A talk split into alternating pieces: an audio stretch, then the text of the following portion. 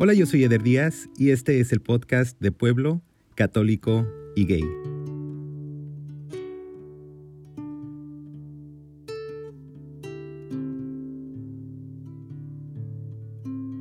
Hola, soy Carlos Hidalgo, soy de Guatemala, soy ex cristiano y soy gay. Carlos, bienvenido al podcast. Hola, muchas gracias por tenerme aquí. Al contrario, a ti por la confianza. Platícame de Guatemala. ¿Cómo recuerdas tu infancia? Bueno, Guatemala, eh, honestamente no me recuerdo tanto porque yo me vine a los Estados Unidos con mi familia cuando tenía tres años, en el año 2000, así que no recuerdo tanto, pero de lo que me recuerdo, un poquito de la casa del tío de mi papá, eh, una casa bien grande y eso como, como que me recuerdo pautas o eh, momentos, pero no me recuerdo así tanto. ¿Qué los trajo a Estados Unidos? Bueno, la familia de, mi papá eh, ha estado aquí desde los 80s o 90s, no, no estoy seguro, entonces para estar más, más cerca a, la familia de él y bueno, como, como tú sabes, nuestros países son muy bellos, pero desafortunadamente eh, es un poco difícil por razones económicas, entonces, bueno, sí, por eso. ¿A qué parte de Estados Unidos llegaron? A Boston. Eh, bueno, vivimos en un lugar que se llama Alden, que está como a 15, 20 minutos de, de, Boston. Eh, pero sí, aquí vinimos directamente porque aquí estaba mi, mi, abuela y todos mis tíos y tías. ¿Y te acuerdas cómo fue llegar a un país nuevo, quizás? Me recuerdo llegar a la casa de mi abuela y nos, nos, estaban esperando todos, todos los tíos, todos mis primos, gente que yo nunca había conocido. Pero sí me recuerdo que, que me sentí un poquito eh, eh, extraño porque obviamente no conocía a las personas, pero creo que rápidamente yo, yo me puse a jugar con mis primos y me recuerdo, eh, estaba con, mis tías y con mis tíos y bueno, ese primer día fue un día bien alegre, estaban llorando mucho obviamente porque no nos habían visto en tanto tiempo y pues sí, un día bien alegre creo que fue. Qué curioso, porque dices que llegaste a la edad de los tres años y te acuerdas perfectamente de ese primer día que conociste a tu familia. Ese primer día, sí. Eh, estábamos en la sala de, de, mi abuela. Puedo ver como una imagen, no sé exactamente lo que pasó así sí, sí, eh, sí, específicamente, pero puedo ver esa, esa imagen. Platícame de cómo se vivió el cristianismo en tu hogar. Sí, bueno, eh, los primeros años que estuvimos aquí en los Estados Unidos no íbamos a la iglesia. Mis papás no eran cristianos en ese entonces, pero creo que en el, en el año 2004, 2005, por ahí creo, empezamos a ir a una iglesia y desde ese entonces cambiaron muchas cosas en nuestras vidas. Eh, por ejemplo, ya no podíamos celebrar Halloween, no podíamos eh, escuchar música del mundo, así le dicen. Entonces, uh, hubieron unos cambios, pero en esa iglesia pude, eh, pudimos encontrar personas que nos querían, que nos amaban, una comunidad. Pues. Pero sí, hubieron unos cambios y bueno, con los años uno se va dando cuenta que el cristianismo tiene ciertas normas o ciertas creencias que no coinciden con lo que uno siente o, o es pero mucho de, muchas de nuestras vidas fue algo positivo en la iglesia porque, porque como te digo, fueron ellos como una comunidad, fueron como una segunda familia y de hecho unos de, de mis mejores amigos siguen siendo de esa iglesia, aunque ya no van a esa iglesia, pero en esa iglesia estuve hasta los 21 años, creo, o 22 años, entonces, y, y tengo 26 ahora, entonces fue algo, algo reciente y tengo muchas, muchas memorias buenas y positivas eh, y también no tan buenas. Me imagino. Platícame de ese proceso para ti cuando te empezaste a dar cuenta de ti mismo. Como te digo, creo que la, la memoria más temprana que tengo, y lo estaba pensando ahorita cuando, eh, antes de, de, entrar aquí, creo que la memoria más temprana era son, nuestra familia. Nosotros veíamos una novela que se llamaba Mariana de, de la Noche, no sé si tú la habías Oh, sí, sí, sí. ¿Escuchado? Sí. Una viejísima. Se llama Mariana de la Noche. Y honestamente no sé si fue esa novela específicamente, pero nosotros vemos muchas, muchos shows y muchas novelas, pero me recuerdo que había un hombre y como que no sabía yo de que me gustaba, pero como que sentía algo como diferente, porque cuando pasaban las escenas, cuando se estaban besando o estaban haciendo cualquier cosa, eh, yo veía a la mujer y no me sentía así como incómodo o raro o nada, sino que era algo normal. Pero cuando veía al hombre, como que no sabía que me gustaba, pero sentía algo como un poco raro y obviamente no sabía cómo qué era. Pero creo que en el en seventh grade, no sé cómo se dice seventh grade en español, Séptimo pero grado. bueno, sí, séptimo grado eh, en, en el middle school. Yo eh, creo que fue en el, el momento que yo acepté y me di cuenta que sí me gustaban los niños, porque yo en, en mi escuela yo me sentía bien cómodo con todas mis amigas, me juntaba mucho con niñas, pero con los varones como que me sentía un poco raro, un poco fuera de lugar. Y pues entonces yo me yo empecé como a entender que yo me sentía raro cuando estaba alrededor de los varones, porque pues gay. Y lo entendí, pero no lo aceptaba. ¿Se lo platicabas a alguien? ¿Por qué? bueno, solo a Dios. Bueno, porque como yo iba a la iglesia, y en la iglesia, de la manera que se hablaba de la gente gay o homosexual, era de una manera que, bueno, ellos ne- necesitan de, de Dios, están perdidos, necesitan la misericordia de Dios, porque el ser homosexual es una abominación y y hacían referencia al, al libro de Levítico y de Colosenses y todo eso, en donde habla de la homo- homosexualidad. Entonces yo, yo ya tenía eso como entendido, que ok, esto es algo malo, esto no se hace. Y ho- honestamente no solamente de la iglesia, sino de, de la sociedad, de, hasta en la familia, como que uno recibe tantos mensajes de diferentes partes, entonces como que le da a entender a uno que, bueno, esto es algo que no está bien, entonces por eso yo no se lo platicaba a nadie. Puedo preguntar en la iglesia específicamente, ¿desde qué edad más o menos recuerdas? No tiene que ser exacto, pero ¿desde qué edad más o menos recuerdas empezar a escuchar ese tipo de, lenguaje? Mm, no me recuerdo exactamente, pero eh, porque cuando yo iba a la, a la iglesia, iba los miércoles, sábados y domingos. Los miércoles era como clase de, de jóvenes y niños y ahí no, no tocaban ese tema. Pero ya los sábados y los domingos, no creo que hablaban de eso solamente, pero como que hacían referencia a eso y como que uno indirectamente como que empieza a entender, ok, a esta gente no le gusta la gente gay y esto es malo. Totalmente. Entonces, cuando estás en esa etapa donde ya estás reconociendo tu identidad. ¿qué sientes en relación a tu iglesia? ¿Cómo te hizo sentir? Al principio yo no lo aceptaba y decía, eh, no, si yo me esfuerzo, yo puedo parar esto y parar de sentir esto y un día me, me casaré con una mujer y todo va a estar bien. Y bueno, como yo he escuchado tantas veces en este podcast que otras personas dicen y yo también, en las noches yo me ponía a orar y llorar y pedirle a Dios que me cambiara, que yo no quería esto y que, you know, y todos los días yo despertaba con esa esperanza de que ese día iba a ser el último día, que yo iba a ser diferente, pero ese día nunca llegó.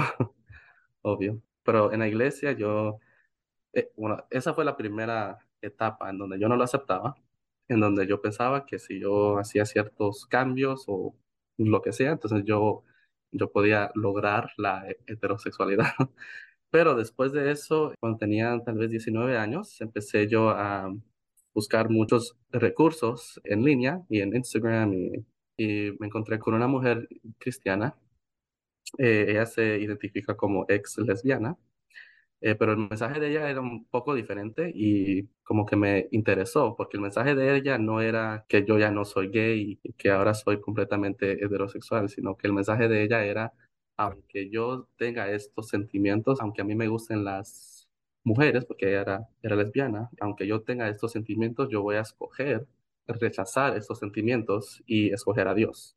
Es básicamente, entonces como que ese mensaje como que me, me interesó porque era un mensaje diferente, no era el mismo mensaje que yo había escuchado, que yo tenía que cambiar completamente. Entonces empecé a, a leer sus libros, empecé a escuchar sus podcasts, sus predicaciones y me impactó mucho y por unos años, bueno, de los 19 hasta los 22, yo acepté ese tipo de, de mentalidad en donde yo decía, aunque a mí me gustan los hombres, aunque yo soy gay, yo no voy a actuar en esos sentimientos, yo voy a mantenerme completamente solo y no voy a hacer nada. Y básicamente acepté que para mi vida entera yo iba a estar completamente solo y no me iba a casar, no, no iba a hacer nada de eso. Entonces, hasta los 22 años fue que yo tenía esa mentalidad y ya. ¿Te puedo preguntar si en este proceso seguías manteniéndotelo nada más a ti mismo? Eh, no sé cuándo fue, creo que fue a los 20 años tal vez.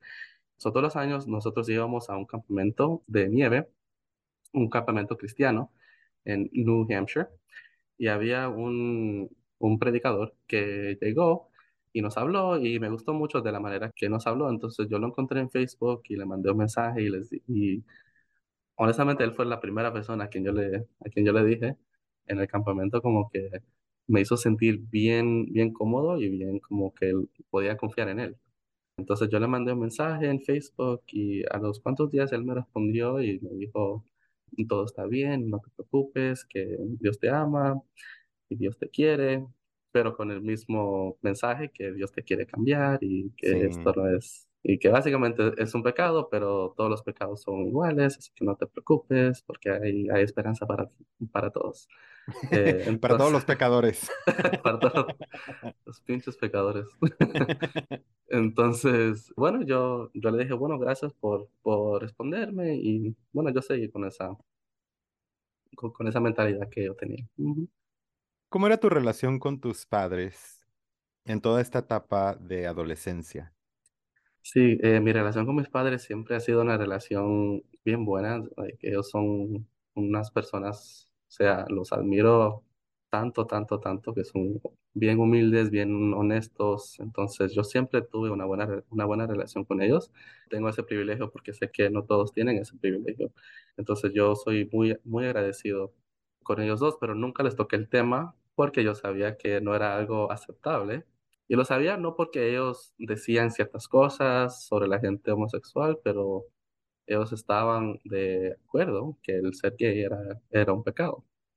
Entonces yo nunca les hablé el tema y aun cuando yo estaba llorando en las noches y pidiéndole a Dios que me cambiara y, y, y los días que yo tenía que, que no eran buenos días, yo me aseguraba que ellos no supieran que yo estaba triste o que yo estaba llorando.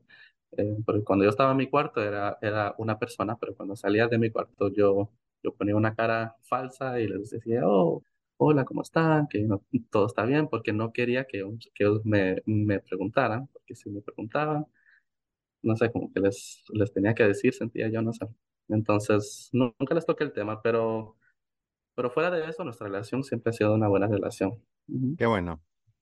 Carlos, entonces, ¿qué cambió a tus 22 años cuando dejaste de aceptar este mensaje de puede ser mientras lo rechaces? Sí.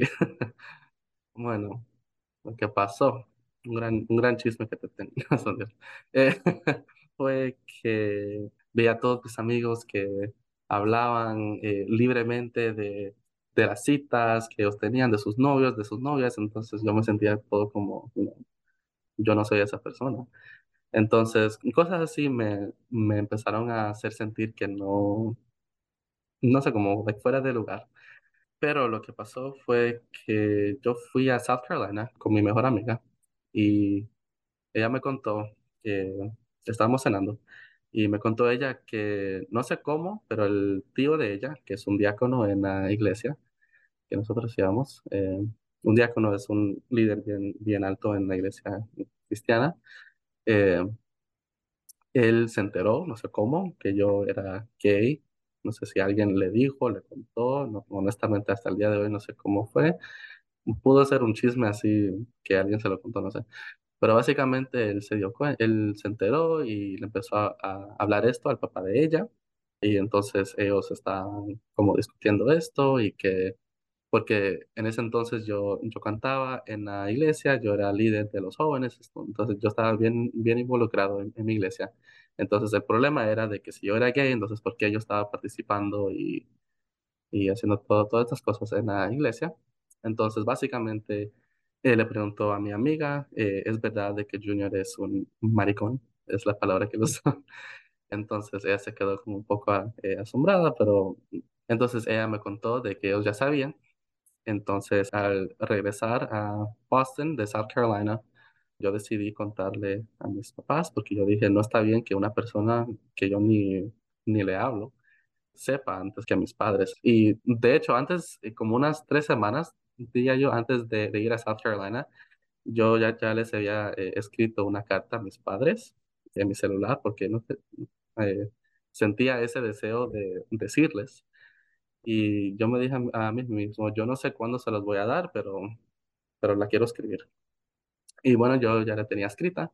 Entonces, al regresar a Boston, decidí es- ese mismo día contarles a mis padres, pero no tuve el valor de decírselos verbalmente, entonces yo les- simplemente les di las, las cartas que yo les había escrito y de esa manera yo les dije.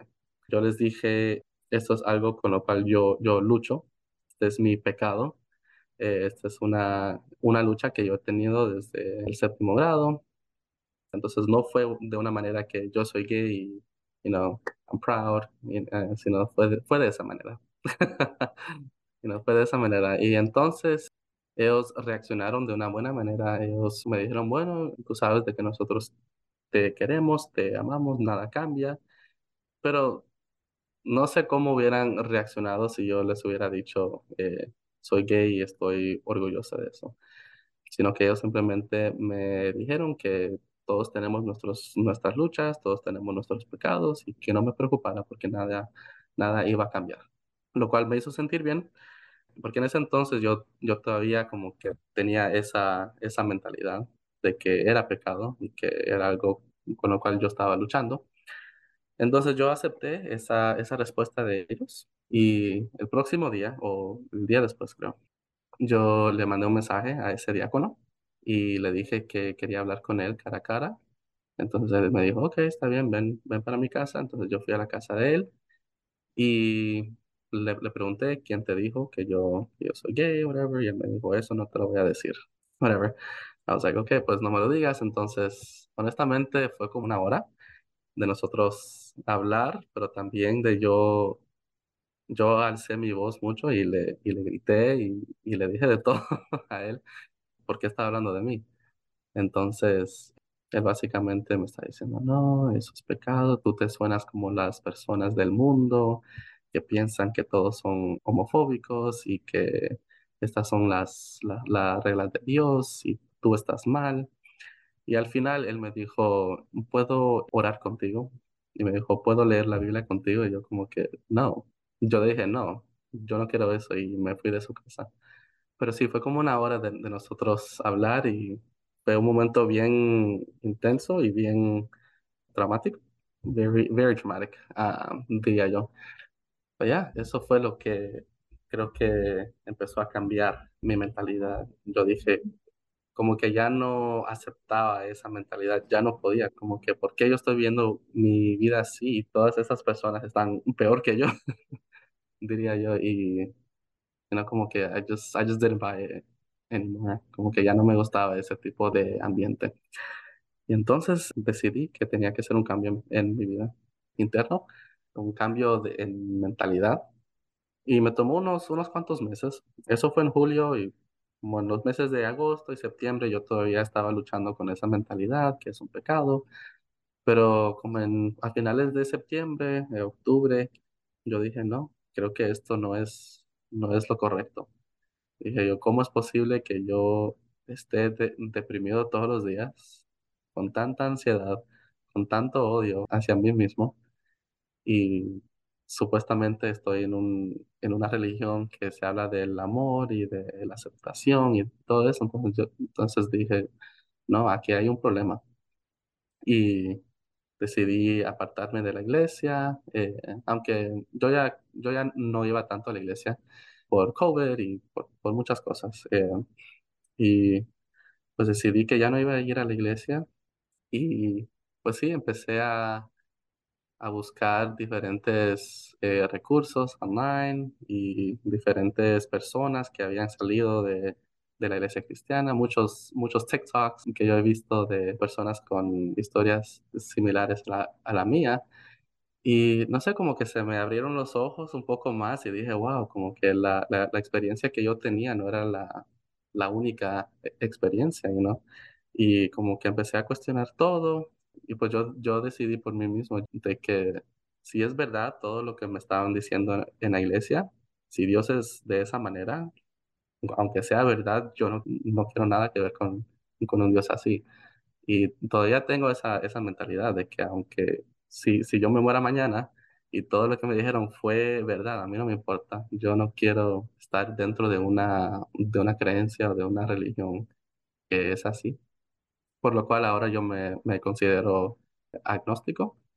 creo que hay, que hay algo, pero no estoy seguro quién es, qué es y cómo es. Y con los meses yo empecé a hacer diferentes cambios en, en mi vida. Yo empecé a, a, hacer más amigos gays. Yo empecé a ir a, a antros, you know, different uh, clubs, which is, you know, always fun. Artículos online de, de diferentes personas. Y de hecho el año pasado estaba yo buscando un podcast y me encontré con el tuyo. No sé cómo lo busqué exactamente, creo que puse como gay y cristiano, creo que fue que yo puse, no sé. Exactamente. Y me salió pueblo católico. Y I was like, wow, this is, esto es bien como very on brand. With, me identifiqué mucho con el título, aunque, yes, you know, so empecé a buscar diferentes recursos y me encontré con el tuyo y con, y con otras cosas. Y ha sido una, eh, un viaje un poco cansado y eh, lleno de, de diferentes eh, etapas, pero, pero aquí estamos más, más felices. Qué bueno, me da mucho gusto. ¿Has vuelto a platicar con tus papás del tema y especialmente, no ahora que ya estás un poco más alejado de la iglesia, supongo que a lo mejor la plática sería un poco diferente. ¿La has tenido? Con mi mamá, sí, eh, con mi papá, no. Aunque ellos ya, como que ya se da a entender que yo soy gay y, estoy orgulloso de eso, pero nunca... Ya no estás luchando en contra de ti mismo.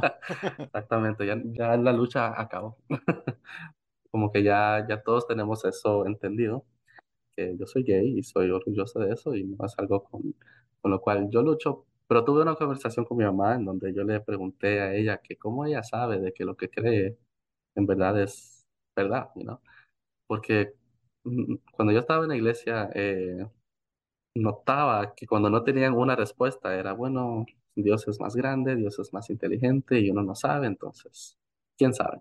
Y obvio, you know, nosotros somos humanos, no tenemos la respuesta para todo, eso yo lo acepto, pero como que siempre hacen una excusa para todo, como que siempre tienen una respuesta para todo y como que, I don't know, it's not, it's not fair, no es justo, you know? porque como que se salvan, tienen una respuesta y, si no la tienen, bueno, es la, es la voluntad de Dios. Entonces como que...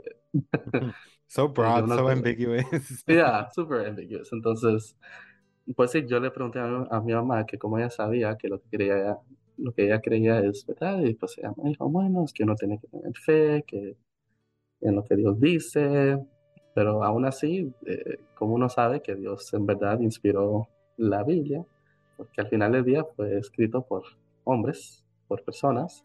Básicamente ella, me dijo, hijo, yo, yo nunca te quiero ofender y si te he ofendido de una manera, me disculpo. Yo tengo mis creencias y tú tienes las tuyas.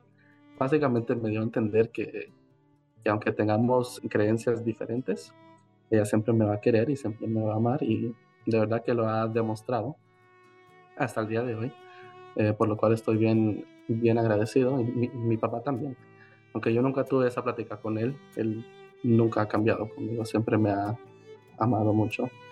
Pero sí, ellos son las únicas dos personas a quien yo le tolero eso, porque yo tenía amigos también y personas en mi vida que todavía tienen esas creencias en que el ser gay es malo y un pecado y a esas personas pues ya no los considero amigos ni personas cercanas, sino personas de mi pasado. Eso lo entiendo muy perfectamente. Sí me comentaste hace rato que aún conservas a algunas amistades de esa etapa de tu vida. Eh, me imagino que esas personas no tienen ese conflicto, ¿no? Exactamente, sí. Eh, mi mejor amigo, el, Gabe, él también es eh, agnóstico. Con él yo, yo hablo mucho sobre este tema porque los dos como que salimos de la iglesia al mismo tiempo y tuvimos esa misma transición eh, fuera de la iglesia, no, he, straight, so, no de la transición eh, sexual, sino de la transición fuera de la iglesia. Sí. Así que nosotros dos hablamos mucho sobre eso, él ya no se considera cristiano, entonces podemos hablar mucho sobre eso. Y con mi otra amiga, Priscilla, ella es cristiana todavía, pero ella no tiene esas mismas creencias que los demás. Qué bueno. Junior, Carlos, este, apenas me acordé ahorita en la plática que me habías dicho que you prefer to go by Junior y se me había olvidado porque como toda la comunicación ahí está tu nombre es lo que registra Carlos, mi cabeza. No te preocupes, como sea. ¿Eres feliz? Sí, soy muy feliz. Y según Junior, ¿cuál es la clave de la felicidad? Eh, la clave de, la felicidad es eh, amarse uno mismo y amar a, a los demás. Muchas gracias, Junior. Gracias a ti.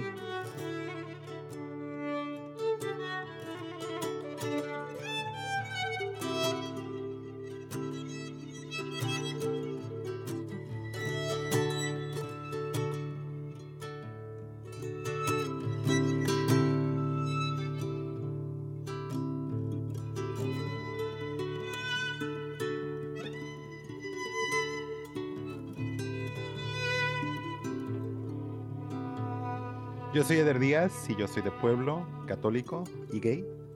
Yo soy Carlos Hidalgo, soy de Guatemala, ex cristiano y gay. Muchísimas gracias. Gracias a ti.